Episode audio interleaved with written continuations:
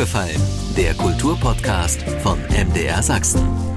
Es heißt, die Silbermann-Orgel im Freiberger Dom sei die berühmteste Barockorgel der Welt. 1714 von Gottfried Silbermann vollendet als sein erstes großes Orgelwerk. Über 300 Jahre später hat der aktuelle Domorganist Albrecht Koch seine helle Freude an dem Instrument. Natürlich, denn der einstige Kruzianer ist ein Mann des Wohlklangs. Die Gegenwart allerdings ist eher dissonant. Ab 1. Oktober ist Albrecht Koch auch Präsident des Sächsischen Kultursenats, nicht der Präsidentschaft willen, sondern weil er etwas bewegen will. Ich bin Andreas Berger und rede im Podcast über sächsische Kultur von A wie aufgefallen ist uns bis Z wie zuhören, was andere denken. Mir gegenüber im aufgefallen Studio ab 1. Oktober der neue Präsident des Sächsischen Kultursenats, Albrecht Koch, vielen bekannt als Präsident der Silbermann Gesellschaft, als Domkantor, Dirigent in Freiberg. Zunächst erstmal Hallo, Herr Koch. Hallo, Herr Berger. Und die Frage, Sie sind nicht ausgelastet? Das würde ich so nicht sagen, aber ähm, ich bin jetzt seit fünf Jahren im Sächsischen Kultursenat schon Mitglied und es ist eine reizvolle Aufgabe, die sicherlich auch mehr bedeutet, aber die Herausforderungen, die wir alle jetzt haben, sind so groß und man muss sich Aufgaben dann stellen. Das müssen wir alle im Großen und im Kleinen. Und ich habe mich natürlich sehr geehrt gefühlt erstmal und es ist durchaus auch eine persönliche Herausforderung für mich. Aber es gäbe durchaus aber auch stelle. Menschen, die in der Situation sagen, den Rucksack, den ich selbst zu tragen habe, der ist schwer genug. Ich muss mich jetzt nicht noch um andere kümmern. Warum Sie?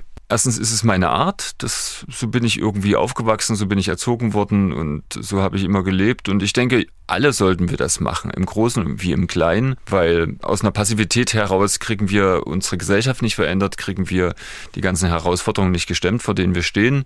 Das muss jetzt nicht immer gleich der Vorstand vor einem Gremium des Freistaates sein oder das kann auch ganz im Kleinen was sein, in, in, in der sozialen Gemeinschaft, im Freundeskreis, einfach voranzugehen, anstatt zu sitzen und die Hände in den Schoß zu legen und ein bisschen zu meckern, wie schlimm alles ist. Das ist nicht der Weg, nicht im Kleinen und nicht im Großen und auch deswegen mache ich es natürlich. Wenn man sich das so anschaut im Augenblick, wie es um die sächsische Kunst und Kultur bestellt ist, dann weiß man eigentlich nicht so genau, wo der Weg hingeht. Noch haben Pandemie und ja, die, die ganzen Kosten, die auf uns zukommen, noch nicht wirklich dazu geführt, dass es in dem Sinne weniger Kunst- und Kultureinrichtungen gäbe, als das vor der Pandemie der Fall gewesen ist, aber viele befürchten, im Augenblick sind noch Fördergelder und sonstiges da, aber dann im Frühjahr 23 bis 24 könnte sich doch die Landkarte der Kultureinrichtungen in Sachsen erheblich verändern. Kann da der Kultursenat überhaupt irgendetwas bewirken?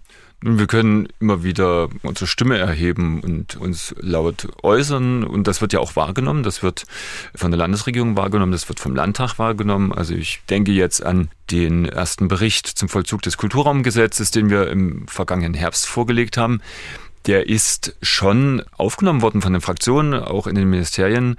Die Frage ist am Ende natürlich, was, was resultiert daraus? Das eine ist die Anerkennung nicht nur der Arbeit selbst, sondern auch dessen, was wir da geschrieben haben und das Bekenntnis, da muss was geschehen. Die andere Frage ist aber, geschieht dann tatsächlich was? Und die Situation, die sich jetzt kulturell darstellt, ist ja unglaublich diffizil. Also wir stehen nicht nur vor einem Problem, sondern wir stehen vor ganz vielen Problemen, die teilweise gar nicht miteinander zu tun haben. Also wir kommen aus der Corona-Krise, wo wir die ganze Frage hatten, freiberufliche Künstler, wie kriegen wir die Leute durch, die plötzlich nicht mehr arbeiten können. Wir kommen aus einer Zeit mit sehr viel Geld, auch für den Kulturbereich, der als Anschub wieder nach Corona helfen sollte, vielleicht nicht immer zielgerichtet dann angekommen ist oder gar nicht abgerufen wurde. Das ist eben so eine Frage dann auch im Blick auf die kommenden Jahre. Und dazu kommt aber eben jetzt der Ukraine-Krieg einhergehend damit die Energiekrise, also ganz große Probleme, auch wieder ein Aufbrechen von gesellschaftlichen Konflikten, die eigentlich seit 2015 in unterschiedlicher Form latent immer laufen und von extremistischen Rand Gruppen quasi besetzt werden und auf die Straße getragen werden. All diese Probleme sind so ein Riesenberg, der vor uns liegt und man weiß gar nicht, wo man anfangen soll. Das ist ein großes Problem, eine große Herausforderung. Albrecht Koch zu Gast Ihnen aufgefallen. Ich glaube, im April sind Sie für dieses Amt bestimmt worden, gewählt worden. Es ist ja ein Ehrenamt. Was kann dieser Kultursenat tatsächlich in Sachsen bewirken? Begründet worden ist der Kultursenat 1993 per Gesetz ja in der Regierung Biedenkopf. Parallel dazu entstand die Kulturstiftung des Freistaates Sachsen. In diese Zeit fällt dann auch das Kulturraumgesetz. Da sind viele Dinge sehr klug, zukunftsfähig auf den Weg gebracht worden, finde ich. Natürlich mit dem Ziel, immer eine externe Beratung aus dem Kreis derer, die Kunst und Kultur tatsächlich im Freistaat Sachsen machen, zu bekommen. Sprich, wir haben eine sehr hohe Expertise bei all unseren Mitgliedern, den Senatorinnen und Senatoren, die aus ihren Bereichen, beginnen von der Soziokultur bis hin zur Hochkultur, wir reden über bildende Kunst, über darstellende Kunst, über alle Bereiche, die wir haben, ihre Erfahrungen und ihre Vorschläge einzubringen. Und das ist ein bisschen die Stärke des Senates und dann das gebündelt in Richtung Landesregierung, in Richtung Landtag, auch in Richtung der Kommunen zu geben. Und weil wir ein über ein Gesetz eingerichtetes Gremium sind, auch vielleicht stärker gehört zu werden dann, als wenn es einer einzeln sagen würde. Das ist so ein bisschen die Chance. Was ich so ein bisschen beobachte jetzt im Konkreten, gerade auch wenn ich auf das letzte Jahr schaue, auf den Bericht zum Vollzug des Kulturraumgesetzes, ich sehe, das wird wahrgenommen, das wird auch weitergetragen, also gerade Themen wie faire Vergütung, bringen natürlich auch die Interessensverbände immer wieder auf den Tisch, aber auch der Kultursenat hat das laut thematisiert und artikuliert. Die Frage ist am Ende, wo führt der Weg hin? Weil wenn wir natürlich jetzt gerade auf die Haushaltsverhandlungen, den Doppelhaushalt 22, 23 schauen, muss ich ganz klar sagen, dort ist das dann scheinbar nicht gehört worden, jedenfalls nicht in dem, was dann als Vorschlag auch äh, Aber genau darauf wollte ich hinaus, das würde ich Sie gern fragen. Nun machen Sie Vorschläge, hm. gespeist aus der Kompetenz des Alltags, weil, glaube ich, alle 24 Mitglieder des sächsischen Kultursenats sind in der einen oder anderen Weise in der sächsischen Kunst und Kultur unterwegs, wissen also, wovon hm. sie reden. Jetzt sagen Sie beispielsweise, in der freien Beschäftigung müssen Musiklehrer oder wie auch immer pro Stunde mindestens den und den Satz bekommen. So, das muss ja dann festgehalten werden und durch den Haushalt finanziert werden. Und dann erleben Sie, der Vorschlag, der wohl durchdacht ist, der wohl begründet ist, scheitert dann an der politischen Abstimmung. Hm. Fragen Sie sich dann nicht, wozu sind wir eigentlich da?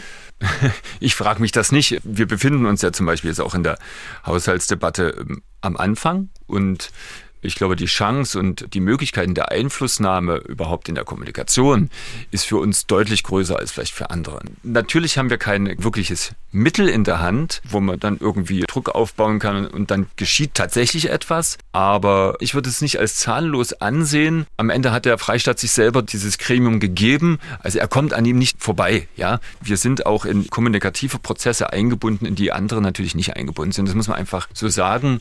Aber am Ende liegen die Probleme ja auch in der Landesregierung sehr vielschichtig. Sie liegen zwischen drei Parteien, die unterschiedliche Vorstellungen haben und einen Konsens finden müssen. Sie liegen allein auch zwischen verschiedenen Ministerien, die unter Umständen der gleichen Fraktion zugehörig sein können, wo es auch unterschiedliche Vorstellungen gibt, sagen wir Finanzministerium, Kulturministerium.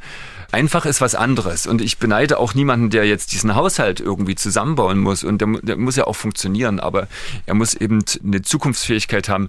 Natürlich für die Wirtschaft, für die Menschen in diesem Land, für die Bildung, aber eben auch für die Kultur, die da einen ganz gewichtigen Teil einnimmt. Und wahrscheinlich müssen wir auch immer wieder gleichzeitig sagen, es geht nicht nur um Geld, sondern man muss einfach nochmal die Bedeutung, vor allem an der Basis, auch in den ländlichen Räumen der Kultur klar machen. Und das immer und immer und immer wieder.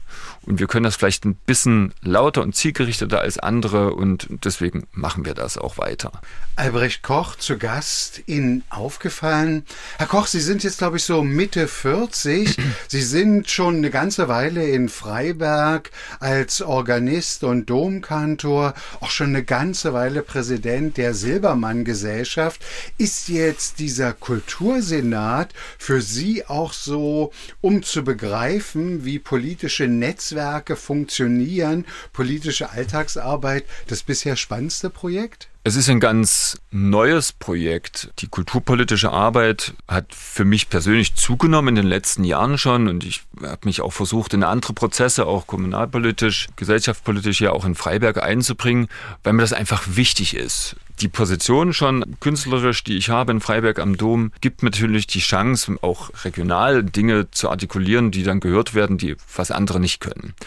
Und insofern ist es schon eine Sache, die viele Jahre läuft und die sich ein bisschen stärker ausgeformt hat, vielleicht nochmal. Es hat ja jetzt nichts unmittelbar mit Musik zu tun, also mit dem, was ich eigentlich als, als Hauptprofession mache, aber ich spüre irgendwie die Aufgabe, mich da einzubringen, ja, weil ich kann mich nicht auf mein Instrument zurückziehen und mit schönen Tönen versuchen, die Menschen glücklich zu machen und sonst still sein, weil ich sehe ja, was um mich herum passiert und muss darauf reagieren. Da kann ich nicht zu schweigen. Also ich kann weder im Kleinen dazu schweigen, wenn Unwahrheit gepredigt wird, wenn wir mit Hass und Hetze konfrontiert sind, wenn wir einer politischen Polemik, die sich ja gar nicht mehr nur auf wenige, sondern die fast gesellschaftsfähig geworden ist, konfrontiert sind, da muss ich irgendwie dem was entgegensetzen. Und das habe ich im Kleinen gemacht und das hat sich jetzt ein bisschen ausgebaut und da ist das jetzt ein neuer Schritt und ich finde es aber sehr spannend. Also ich mache das gerne. Sie sind ein Mann des Wohlklangs. Ich benenne es jetzt einfach mal so. Und man hat den Eindruck, die Alltagsmelodie wird immer dissonanter. Nun könnte man sich die Ohren zuhalten, weil man sagt, ich ertrage das nicht.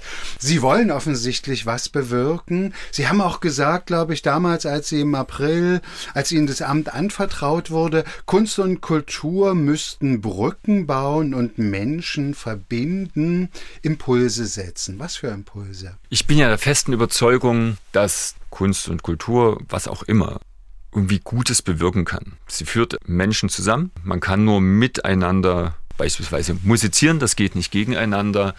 Man kommt ins Gespräch, man erlebt gemeinsam einen Ausstellungsbesuch, diskutiert darüber, ein Konzert, ein Kinofilm, was auch immer. Das geht nur gemeinsam. Alleine kann ich mich auch zu Hause vor Streaming-Portal setzen da sehe ich immer so eine Chance. Ich gebe zu, dass die Zeit so schnelllebig geworden ist. Jetzt gerade nochmal, seit wir mit dem furchtbaren Krieg in der Ukraine konfrontiert worden sind, dass man manchmal gar nicht so schnell im Finden von neuen Lösungsansätzen hinterherkommt. Ja, also ich habe das damals ja auch gesagt unter dem Blick nicht nur auf unsere eigene Gesellschaft, sondern unter dem Blick auch in die Ukraine und nach Russland, ja, wo wir so starke Verbindung haben in die russische Kunst- und Kulturszene, wissenschaftliche Verbindung. Und da meine ich jetzt persönliche Verbindung. Ich persönlich auch Kollegen habe, mit denen ich dort freundschaftlich verbunden bin. Wie gehen wir mit denen um? Das ist eine Chance für uns jetzt.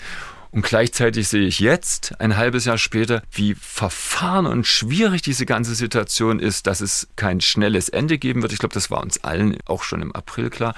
Aber im Moment haben wir ja überhaupt kein Gefühl dafür, wo geht denn das mal hin? Und das bedeutet auch, wo gehen unsere Kontakte hin eigentlich, die wir haben, die wir am Anfang versucht haben, auf der privaten Basis ja trotzdem zu halten, weil man kann ja nicht alle Fäden abschneiden. Und das lässt mich manchmal auch ein bisschen ratlos zurück. Also da kann man sich nur auch dann ins Gespräch wieder begeben. Aber die Chance trotzdem der Kultur und der Kunst, Dinge zu bewirken, zu kletten, die sehe ich weiterhin. Die sehe ich auch für unser Land, und zwar nicht im Sinne jetzt eines nur puren Stillstellen, mach mal ein bisschen Kultur und dann, dann ist er still, sondern schon so im Sinne eines Diskurses auch, der in irgendeiner Form entstehen kann. Und der kann bei einem Glas Bier auf irgendeinem Fest bei Musik entstehen und der kann in einem Kreis von hochintellektuellen Menschen entstehen. Alles hat seine Wertigkeit. Aber es kann helfen, dass wir einfach miteinander irgendwie im Gespräch bleiben. Und das ist wahrscheinlich das Wichtigste für uns auch hier gerade. Nun gab es gerade so eine Erhebung vom Mitteldeutschen Rundfunk, MDR fragt. Ja. Ich glaube, so unter 20.000 Menschen wird diese Befragung durchgeführt. Menschen, die größtenteils im MDR gewogen sind, sonst würden sie wahrscheinlich die Fragen nicht beantworten.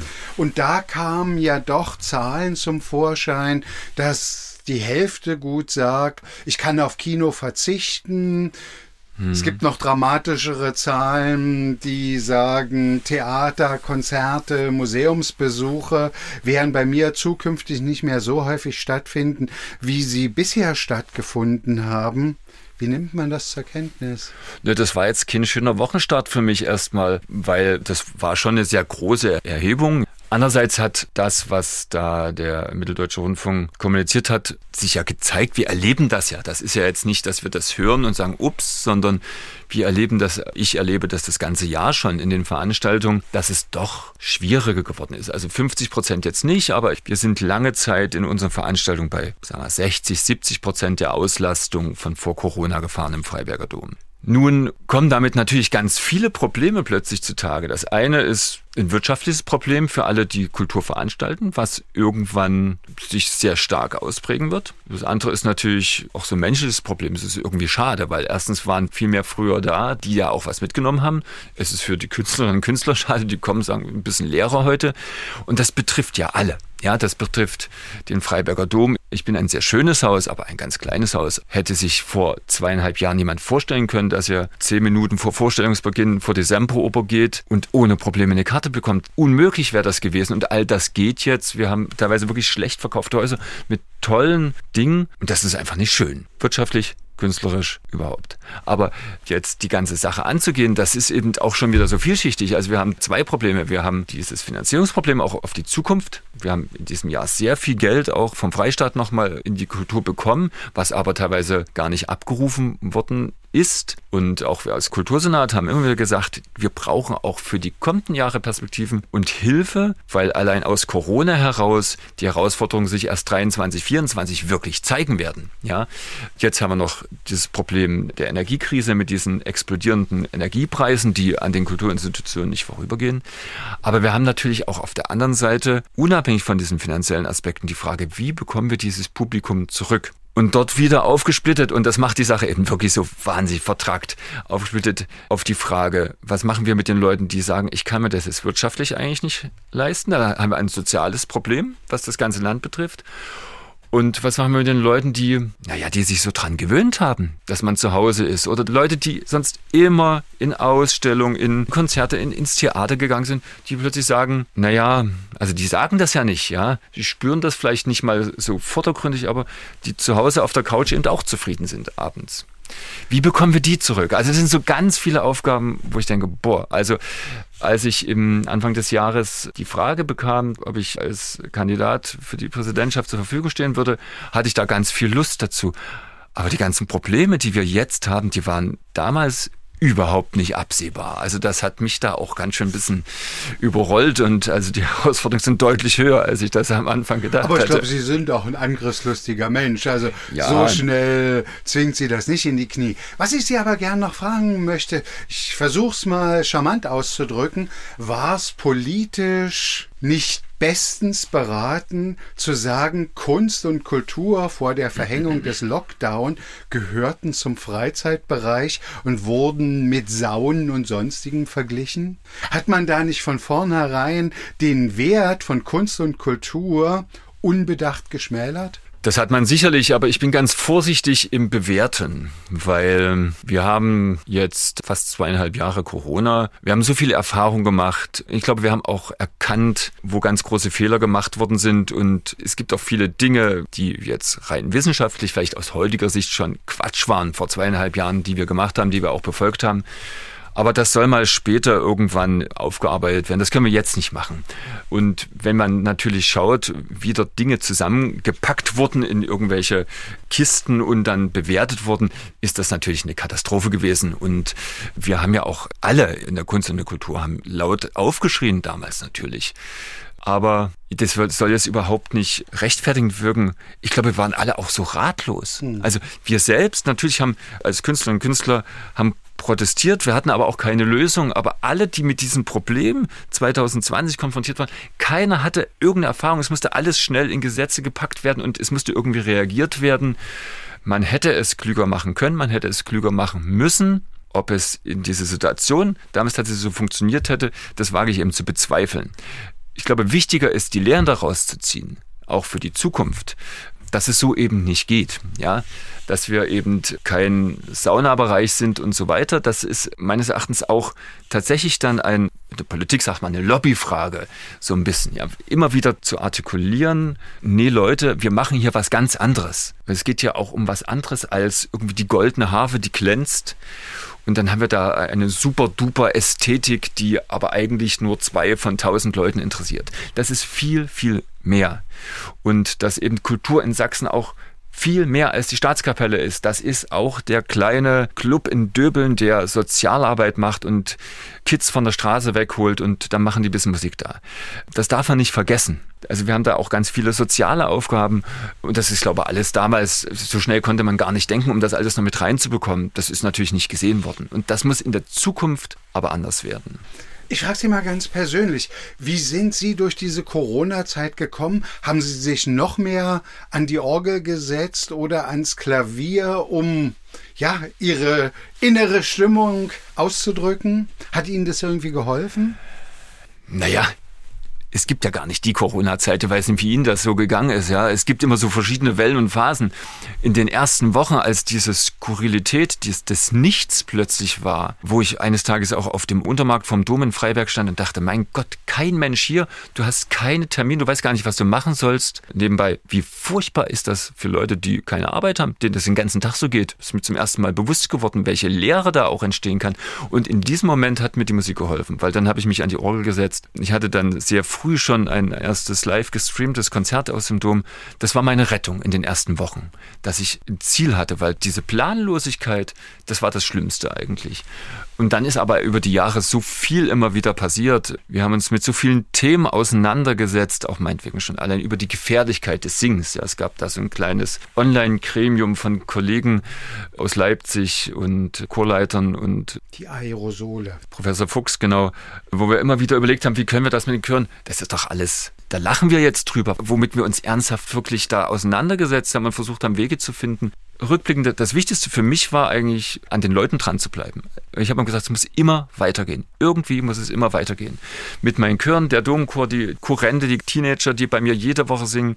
Irgendwas habe ich immer gemacht, damit wir diesen Kontakt nicht verlieren. Den menschlichen Kontakt, aber auch den künstlerischen Kontakt. Und das war eigentlich die größte Herausforderung. Die hat zu einer sehr großen Kreativität und zu einer unwahrscheinlichen Flexibilität auch bei den Singenden geführt und hat dazu geführt, vielleicht auch, dass ich im März mit, mit dem Domchor eine Matthäus-Passion gesungen habe, kurz nach Aufhebung sozusagen aller Restriktionen, wo ich weiß, hätte ich jetzt gesagt, bleibt man ein halbes Jahr zu Hause, wäre das nicht gegangen. Dann wäre das alles auseinandergebrochen. Wir erleben diese Prozesse ja so ein bisschen im, im kirchlichen Raum sowieso. Dort, wo zunächst gesagt wir stoppen jetzt alles, kommt man ganz, ganz schwer wieder in die Gänge. Albrecht Koch, der zukünftige Präsident des Sächsischen Kultursenats, ab 1. Oktober wird er das sein, zu Gast in Aufgefallen. Herr Koch, Sie sind auch immer dafür bekannt, dass es Ihnen ganz wichtig ist, ja, heute an das Morgen zu denken, sprich natürlich für Kunst und Kultur, wie bringe ich das auch an Kinder, an Jugendliche? Und ich glaube, das ist ja auch eine Erfahrung aus der Corona-Zeit, weil ja für viele viele Möglichkeiten, die bis dato da waren, weggebrochen sind und sagen wir mal, der Weg zu Kunst und Kultur für die Kinder und Jugendlichen gar nicht da war. Haben wir da auch extrem hohen Nachholbedarf, das jetzt eben tatsächlich in die Schulen, in die Vereine, in die Chöre, wie auch immer zu bringen? Na, zunächst war ich erstmal total froh, dass die Kinder und Jugendlichen dann im vergangenen Jahr in einer größeren Freiheit arbeiten konnten. Sprich, dass wir in dem Moment, wo die Schulen in den Dauerbetrieb wieder gingen, auch klar war, die Musikschulen werden nicht wieder schließen. Die Kinder und Jugendchöre werden weiter singen dürfen. Ballett, Orchester, was es nicht alles gibt. Die Frage ist tatsächlich jetzt perspektivisch auf die Zukunft geschaut, wie können wir weiter wirklich in der Breite Kinder und Jugendliche an Kunst, an Kultur, für mich ist es natürlich im Speziellen die Musik heranführen.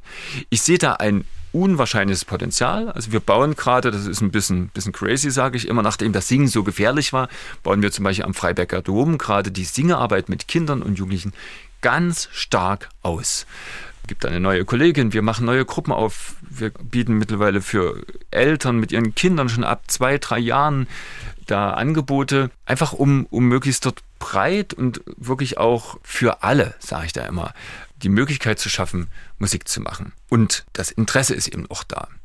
Und das Interesse spürt man in den Städten natürlich. Die Musikschulen laufen gut. Gibt viel privaten Unterricht auch, private Initiativen. Wir spüren das auch auf dem, im ländlichen Raum und dort kommen wir eben zu den Herausforderungen, die der Strukturwandel ja mit sich bringt, dass wir unabhängig von der Geldfrage schon auf dem Land überhaupt ganz schwer an Musiklehrerinnen, Musiklehrer an die Musikschulen kommen. Das heißt, sie haben ein Kind, das will vielleicht Klavier lernen, aber es gibt gar keine Klavierlehrerin an der Musikschule, weil die Musikschule einen lausigen Tarif bezahlt und sie vielleicht an drei Orten unterrichten müssen, an denen sie gar nicht wohnen und nicht mal noch Fahrtkosten dazu liegt. Und diese Herausforderung haben wir, dort eine auskömmliche Finanzierung zu finden. Da ist der Freistaat einfach gefragt. Und das tut er im Moment aus unserer Sicht im Übrigen nicht, besonders in den ländlichen Raum, so Geld zu geben, dass dort diese Strukturen erhalten werden, dass wir für Kinder und Jugendliche in den Musikschulen, in den Kunstschulen nicht nur das Angebot geben auf dem Papier, sondern dass wir auch die Lehrkräfte haben, die gut ausgebildet sind und dafür wirklich fair bezahlt werden, dass wir ein bisschen von diesen vielen prekären Verhältnissen, die es auch gibt in der Beschäftigung, da wegkommen. Das ist, glaube ich, wichtig und das betrifft auch andere Kunstsparten. Letztendlich bin ich überzeugt davon, dass diese frühe Ausbildung, die sich eben nicht an einem Bildungsstandard oder einem sozialen Standard festmachen darf, mit den Kindern was macht. Das kann nur was Gutes machen. Man kann ja beobachten, dass nach 2015 etwa, ja, würde ich, ich würde das schon mit 2015 in Verbindung bringen, sehr viel mehr auch auf diese kindliche Ausbildung, überhaupt auf eine, eine künstlerische, musikalische Ausbildung, neben auch in der Schule, neben dem ganzen wissenschaftlichen Wert gelegt worden ist muss man schauen. Also jetzt haben wir so die ersten Kinder, die, die vielleicht aus diesem Bereich im Teenageralter langsam aus der Schule kommen. Mal gucken, wie sie so dastehen. Aber ich glaube, es ist ein wichtiger Bereich und gerade wenn man eben auf das Schulsystem auch schaut bei uns in Sachsen, klar stehen wir gut da im Vergleich, wenn man, was weiß ich, gibt immer irgendwie eine Bestandsaufnahme, wo man dann sagen kann, Sachsen steht wieder ganz vorne. Aber mich interessiert viel mehr, wo ist die Kreativität in diesen Schulen? Ich will keine Lernmonster haben, die die Pauken ausspucken, wieder vergessen. Ich will kreative Mädchen und Jungen, die aus unseren Schulen kommen und dafür braucht es auch Möglichkeiten. Und die muss der Freistaat schaffen. Und die müssen vor allem gesehen werden und sie werden häufig noch zu wenig gesehen. Wir gucken mehr auf die Eins in Physik als auf das schöne Aquarell, was sich zwar dem vielleicht nicht erschließt, aber wo sich jemand künstlerisch, wo, wo er sein Inneres nach außen gegeben hat.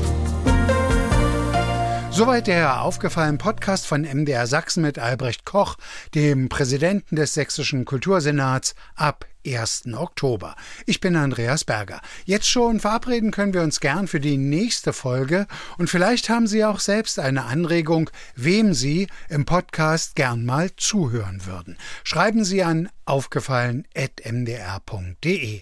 Aufgefallen gibt's jeden Montag neu, überall wo es Podcasts gibt und so natürlich auch in der ARD Audiothek. Aufgefallen, ein Podcast von MDR Sachsen.